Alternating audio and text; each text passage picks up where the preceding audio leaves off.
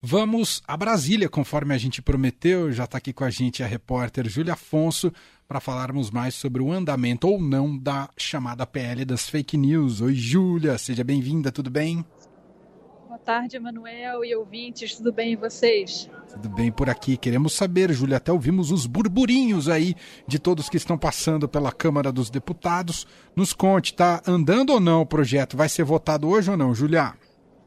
Olha, essa aí é a resposta que a gente vai ter aos 48 ou 52 do segundo tempo, viu? Porque está uma indefinição bem grande. É um projeto que tem o apoio do governo Lula, mas tem a pressão das chamadas big techs, né, como Google, TikTok, Meta, também da oposição.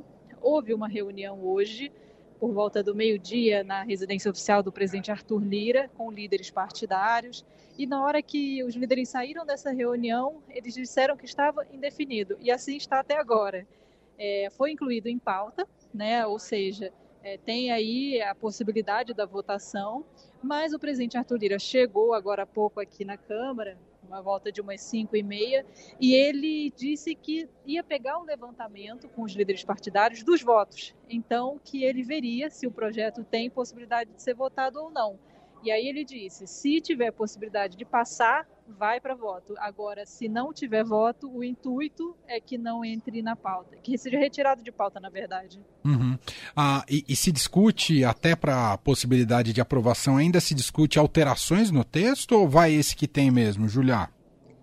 Olha, a gente ouviu o relator do projeto, o deputado Orlando Silva, de quando ele saiu da reunião com os líderes partidários na, na residência social Arthur Lira. O que ele disse é que ele iria conversar ainda com bancadas agora à tarde para falar do texto. É, mas não falou sobre grandes alterações. O líder do governo aqui na Câmara, o deputado José Guimarães, disse que uma outra coisinha poderia mudar, mas a centralidade do texto é essa. E disse também que o PL, né, o partido do ex-presidente Jair Bolsonaro, já tinha dito que votaria contra e aí não adiantaria mudar mais muita coisa no texto, porque eles não votariam a favor de qualquer jeito. Então, segundo ele, os pontos centrais vão continuar como estão. Uhum.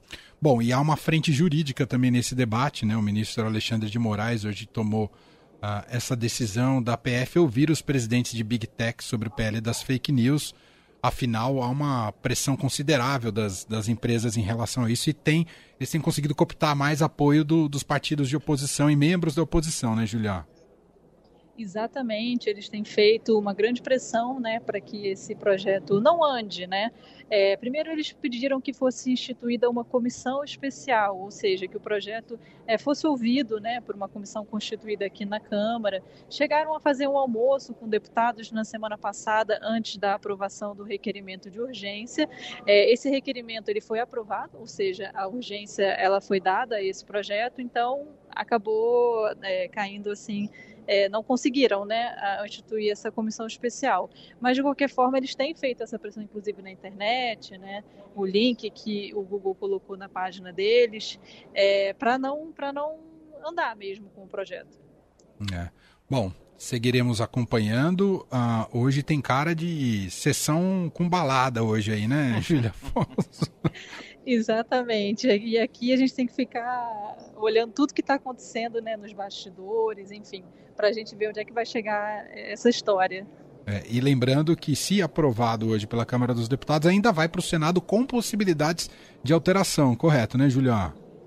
Exatamente. E para ser aprovado, precisa de um quórum mínimo, é, precisa da maioria simples, né? ou seja, a maioria mais um, de um quórum de 257 deputados. Eu estava lá no plenário agora e vi que o quórum já até superou os 257. Então, quórum tem. Vamos ver se vai ser votado. Perfeito. Júlia Afonso segue por lá. Você acompanha todas as informações no portal do Estadão, estadão.com.br. Boa jornada para você aí, Júlia. Obrigado pelas informações, viu? Obrigada, só chamar.